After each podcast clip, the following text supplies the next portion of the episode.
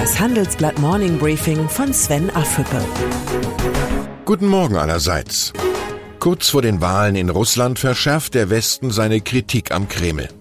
Russland trage mit hoher Wahrscheinlichkeit die Verantwortung für den Giftanschlag auf einen russischen Ex-Spion, heißt es in einer gemeinsamen Stellungnahme von Deutschland, Großbritannien, Frankreich und den USA. Über seine Wiederwahl wird sich Putin am Wochenende deshalb kaum freuen können. Es wird einsam um Russlands Präsidenten. US-Präsident Trump schreckt vor einem Handelskrieg mit Europa nicht zurück. Die EU steht vor der größten Bewährungsprobe ihrer Geschichte. Vor allem für die Exportnation Deutschland steht viel auf dem Spiel.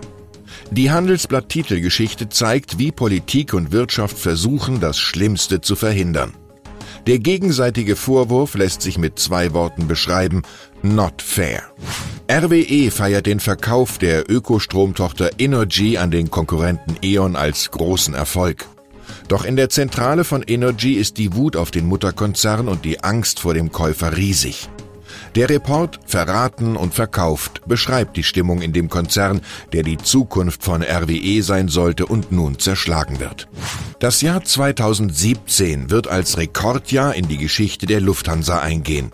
Mit knapp drei Milliarden Euro hat der Konzern den höchsten Gewinn seiner Geschichte erzielt.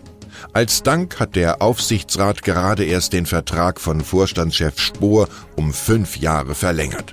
Und als nächstes sollten die Kunden vom Milliardengewinn der Lufthansa profitieren, denn der Service lässt sich kaum noch weiter optimieren. Heute will sich Markus Söder zum neuen bayerischen Ministerpräsidenten wählen lassen. Die Wahl gilt als reine Formsache, die CSU regiert mit absoluter Mehrheit. Ob Söder die CSU zur alten Stärke führen kann, ist unsicher. Der Mann polarisiert wie kaum ein anderer Politiker. Söders größte Gefahr ist er selbst. Das Handelsblatt-Magazin erscheint heute mit einer Sonderausgabe mit drei verschiedenen Titelgeschichten.